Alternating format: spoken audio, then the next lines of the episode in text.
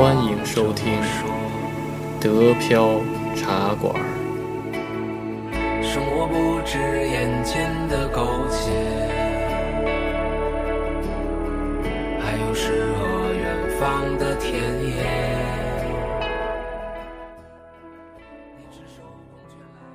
欢迎大家收听新的一期德飘云茶馆，我是黄老板。我是老李，我是安逸，我是图图老师。我是加菲猫，呃，现在是十一，对吧？十一期间，嗯，然后而且呢，十一的第一天，然后还居然是个中秋节，对吧？对所以是双节，对吧？双节。对，所以呢，咱们在这里祝大家双节双节快快乐快乐！还还挺齐的。对对对对，之后我们会做一些那个线下的活动，对吧？因为这个德标茶馆儿，然后和这个韩老师的花田班，然后我们一块儿就是弄了一个这个花田俱乐部，大家可能也都知道了。然后呢，我们就是除了这个电台的线上节目以外，然后我们还会有一些很多的线下活动，对吧？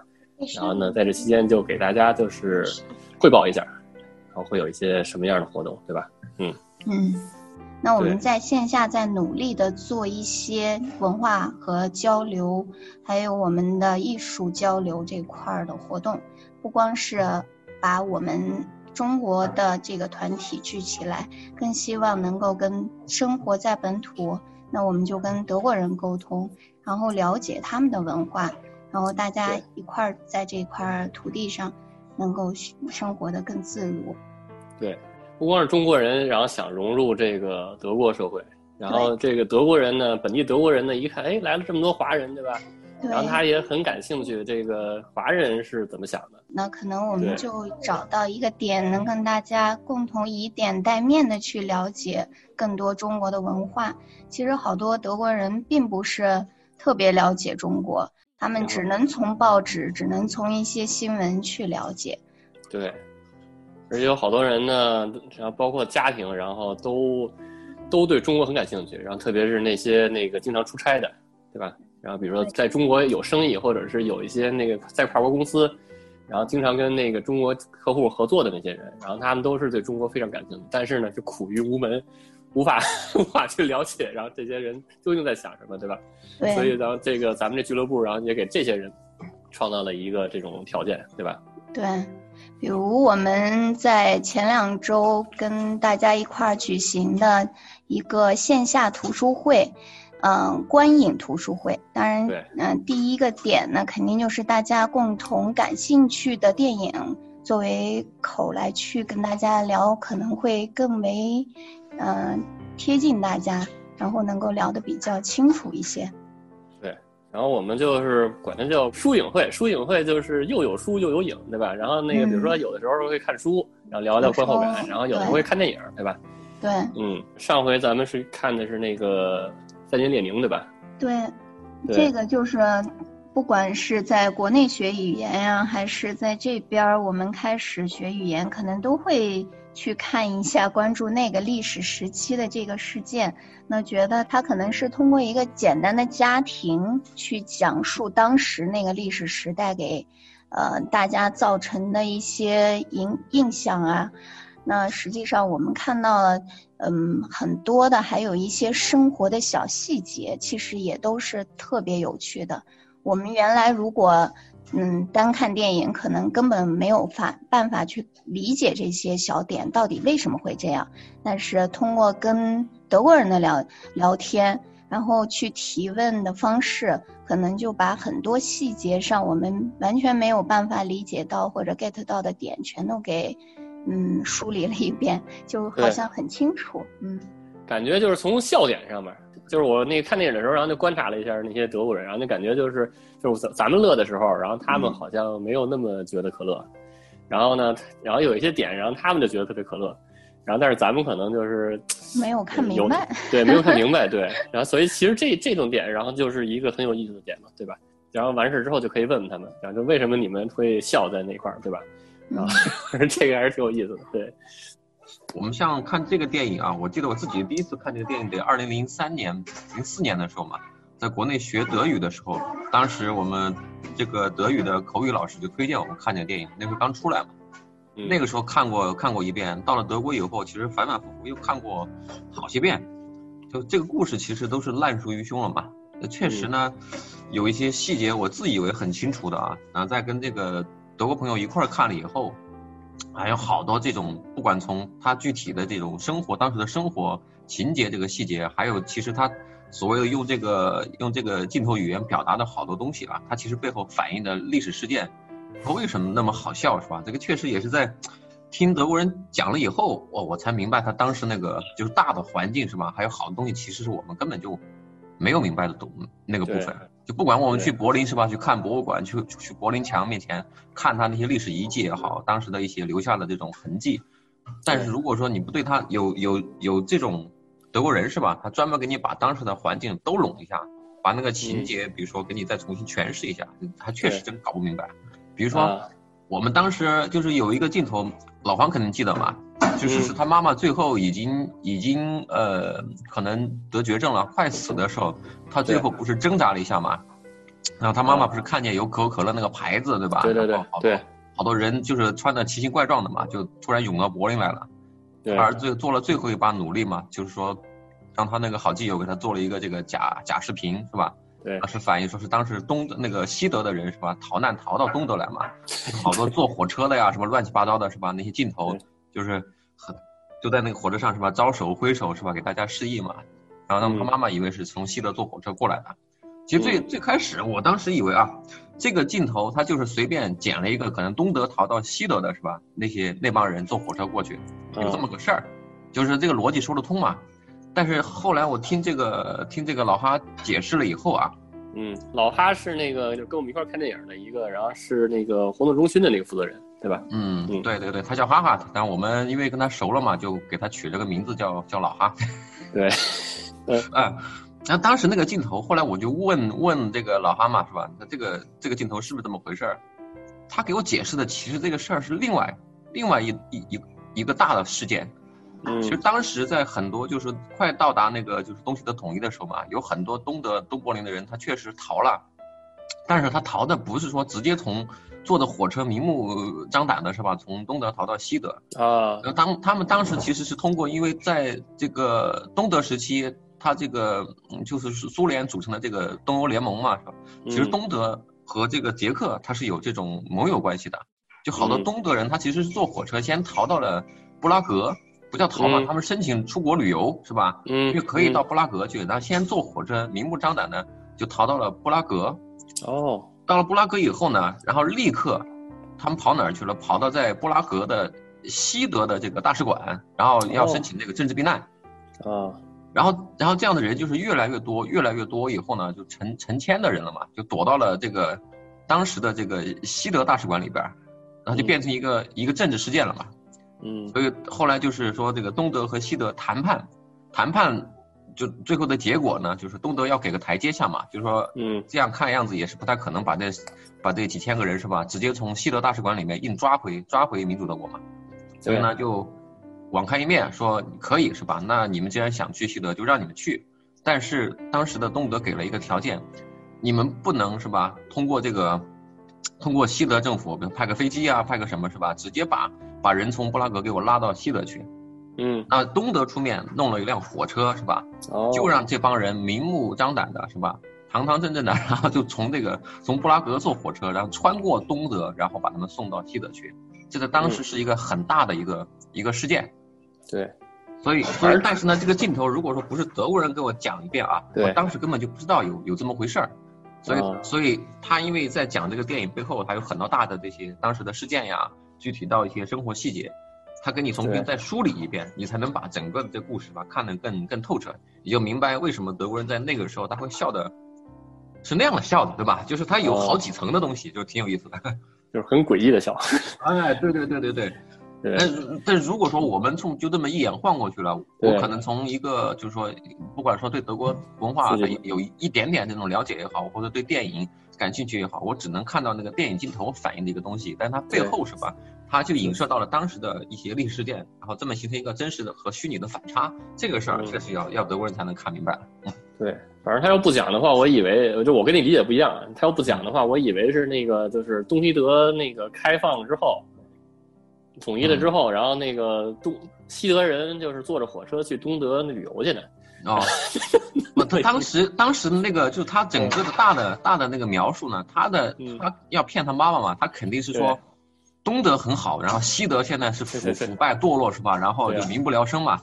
他当时就是我开始的理解是说，肯定是西德这帮人混不下去了是吧？然后我们东德敞开大门，把这帮是吧？对对对就，是呃受难民众，然后欢迎到我们东德来，就它形成这么一个关系，是吧？为为了形成这个反差嘛，就很有趣。嗯，对，就是深度的理解，对吧？这些电影。嗯对然后包括那个什么，包括那个就是那个那个男主角每次那个在垃圾桶里捡那个东德以前的那个瓶子罐的时候，然后老有一个那个没工作的那个老爷爷 在那儿骂，啊，这个他是这个他是怎么解释来着？他在当时的情况啊，就说那个老头儿，我觉得他他应该是反映的是说，在当时这个东西德统一以后嘛，他整个啊发生了很大的这个变革。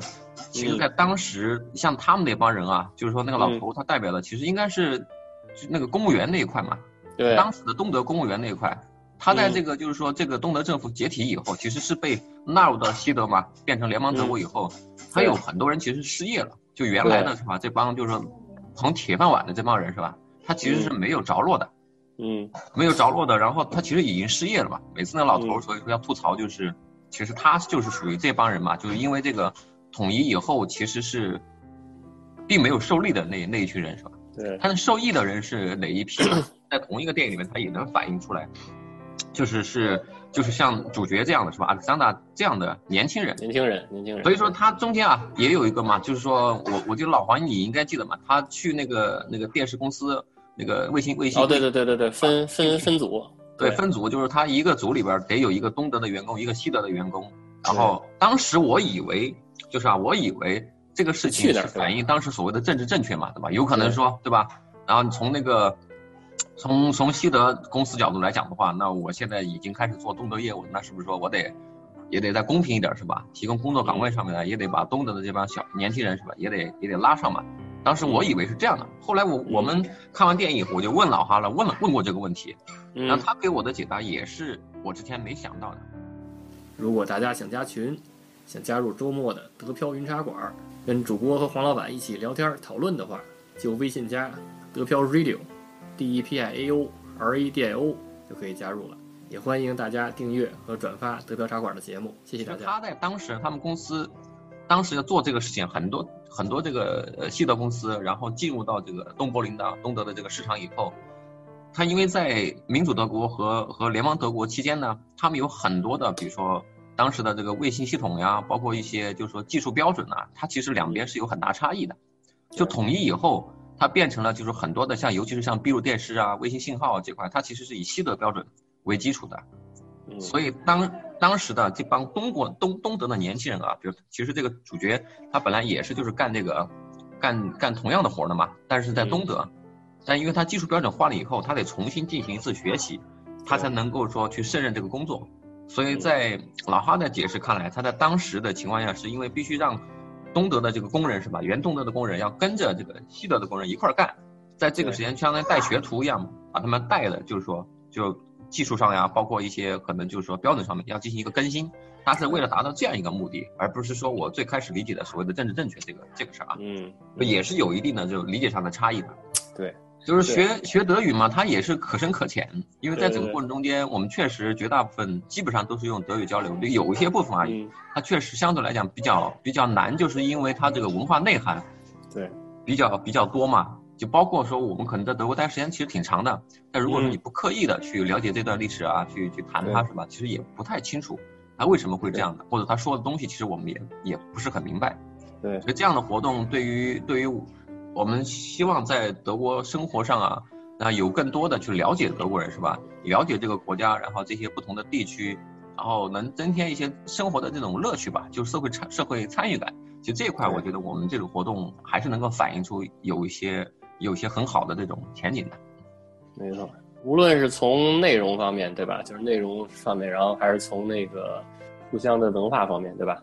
嗯，然后，然后还是无论还是从德语方面，对吧？最浅显的德语方面，然后反正都是能够提高的，对不对？对对，嗯然后还有呢，这个活动它本身提供一个氛围啊，比如说像我们通常来讲到德国，尤其是外国人，像加菲猫呀，我呀，是吧？学校呀，其实我们就通过留学的方式，是吧？进入到到到德国，它有个学校进行一个缓冲嘛，因为大大部分接触都是同龄人，在那个阶段呢，可能有一些用德语交流啊，它其实有一个很好的一个适应期，可以吐槽，是吧？这些，对，但还是有一些，比如说中国的这个嗯家庭呢，因为近几年嘛，到德国其实挺多的，而且大部分其实因为有孩子嘛，就他们进入到德国社会以后呢，他因为没有这个缓冲期是吧？所以有时候你直接对就像我们进入到一个，已经或者说自己本身工作啊，然后事业啊、性格他已经成型了以后是吧？你进入到一个相对来讲比较陌生的文化环境里边呢，对它其实就涉及到一些不是特别舒服的是吧？那个那个地方，但其实它也也也也很重要，它需要一个渠道，然后来进行沟通是吧？是进行一个大家相互的了解，然后这个事情对我们其实也希望通过这个活动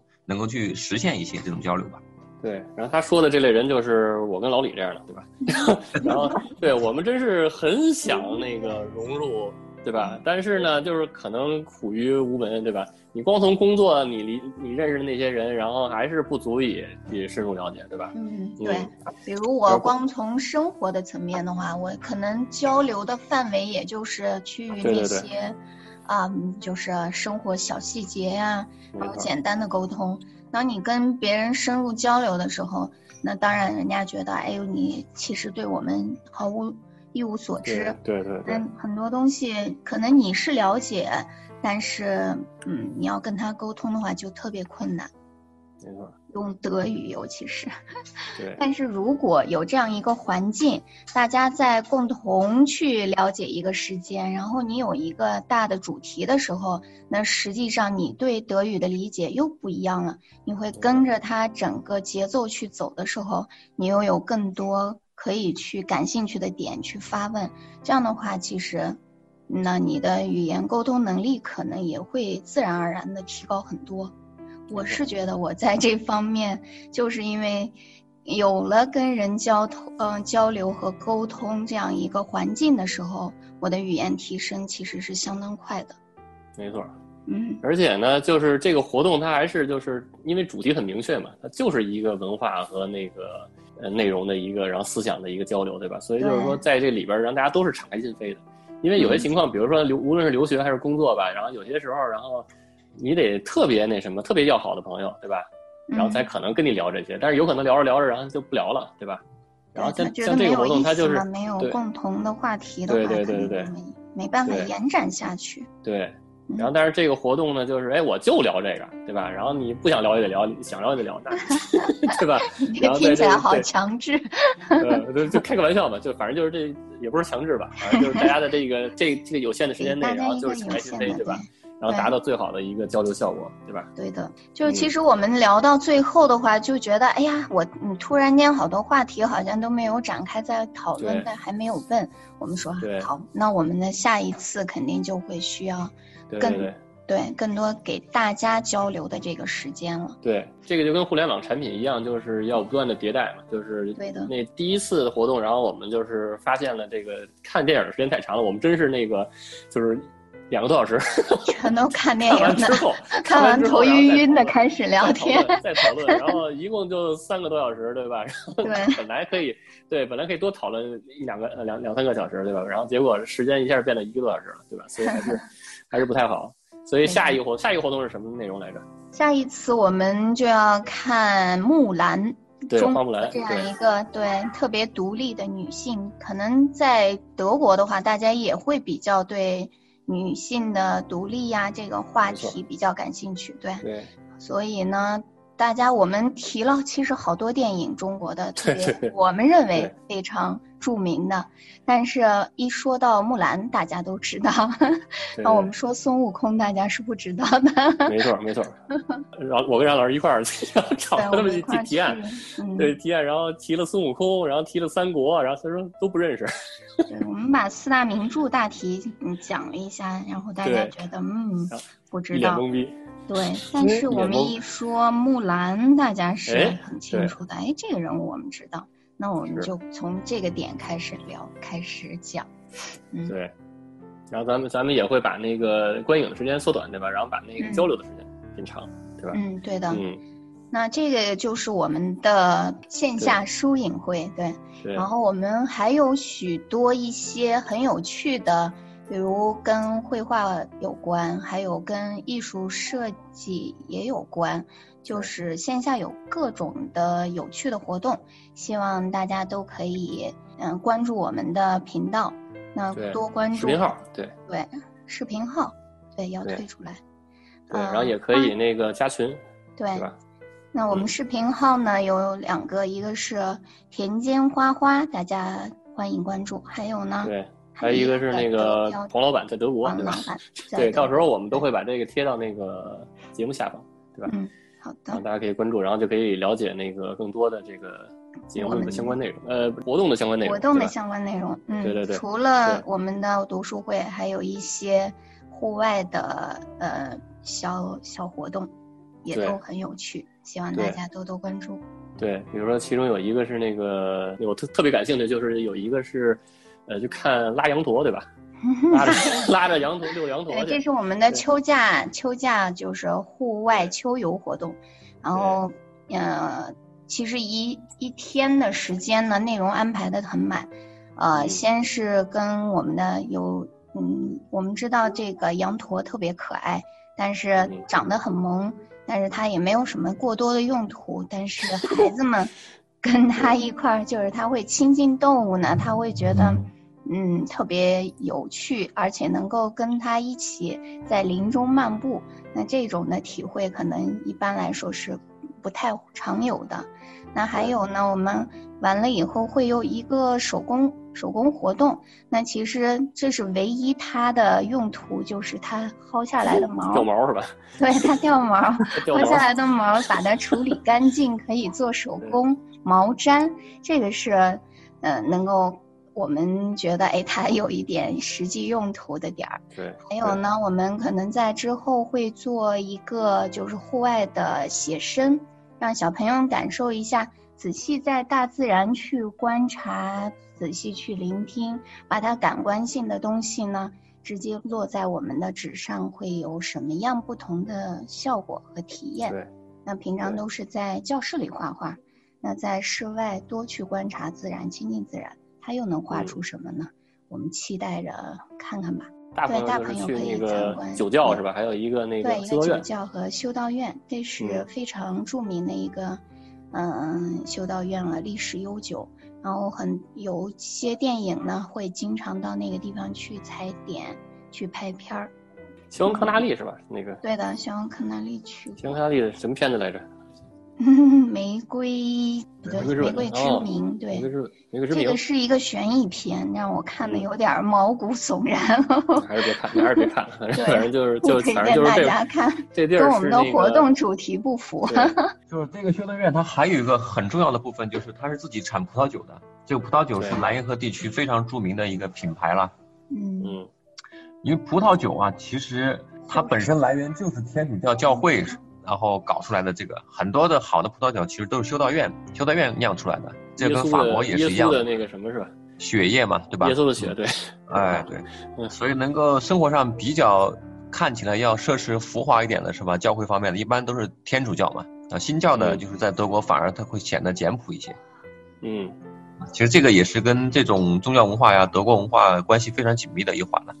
对，反正就是可以，我们就可以喝着酒，然后看着小孩写生，然后再拉着羊驼，对吧？对对对对对对，嗯，嗯，而且羊驼好像还能那个什么抗击新冠，对吧？这个事儿嘛，我们最近去了以后就明白了，到底能不能了，对吧？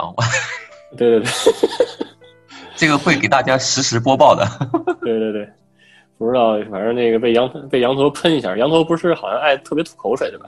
对，随地吐痰嘛，那是澳洲羊驼嘛，是吧？是一个听友说的。澳洲羊驼，澳洲羊驼，对，不知道德国羊驼怎么样？哎，德国羊驼可能会讲卫生一点吧，试试看。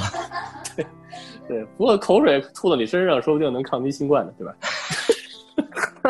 万一万一是那羊驼咳嗽感染以后咳嗽喷出来的，哎呀，羊驼 那就不知道。嗯，哎，那个那个加州东德那边羊驼多不多呀？多多多，也多是吧？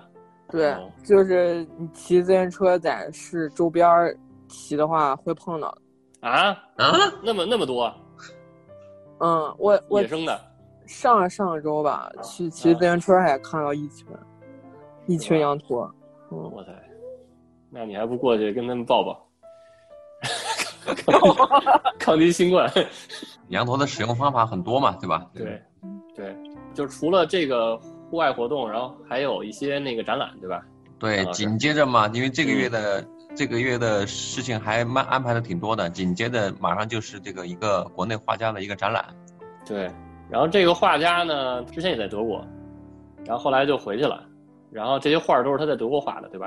嗯嗯，是的，嗯，对，而且最逗的是，这画家是我的邻居，太神，特别神奇。然后就在我家楼下住，然后那个，然后就就就一下就认识了，然后就那个正好他就就聊到这个问题嘛，然后我们就那个把他这些画儿，对吧？他是给留在就给留在德国，然后他就回去了，对吧？然后咱们就给他办一个展，对吧？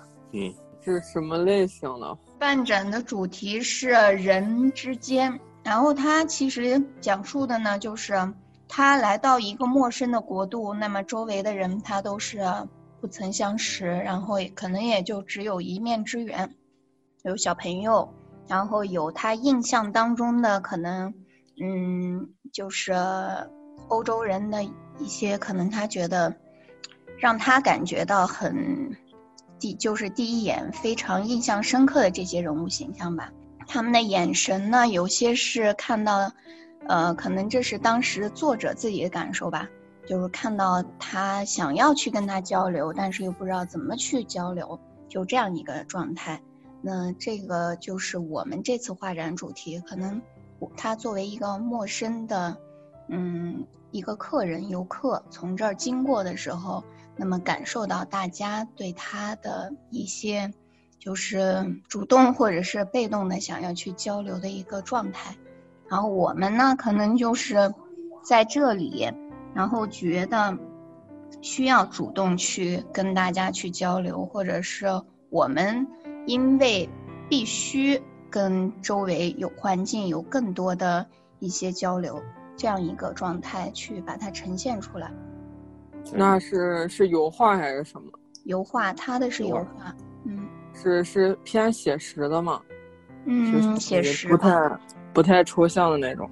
对，不抽象，对，但是他那个也画的就是不是特别的那个，有一点点写意在里面，对，嗯，他应该是用了一些我觉得是印象的手法，对。然后但是他的就是表达人物的那个状态呢，就是每个人物的那个眼神或者他的精神状态，你是一眼就能够感受到这个人的状态是什么样，然后刻画的特别清晰。对，嗯，画到人心里了那种感觉。对的，嗯，对，然后我们呢用的方法也也比较那个互联网，对吧？那个然后就是因为这个画家他在他在国内，对，开幕，所以我们就连线让他连线。对，那我们自己呢，也根据这个主题呢，做了一些嗯，让大家能够来参与的艺术作品。就是我们不光是在做一个展示，而是希望大家也来参与其中，我来去感受一下人之间这样一个被动或者是主动，或者我更愿意去用一个具象的一个创作过程来去表嗯。达我对某个人的印象。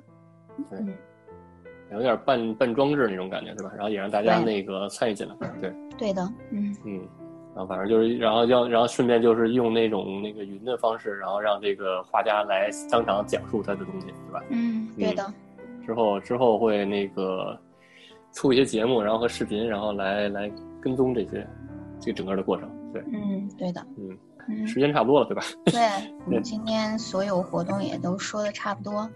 对对对对，然后之后还有很多的活动计划，然后那个 之后再的一个向大家落实，报告然后再跟大家对会做汇报。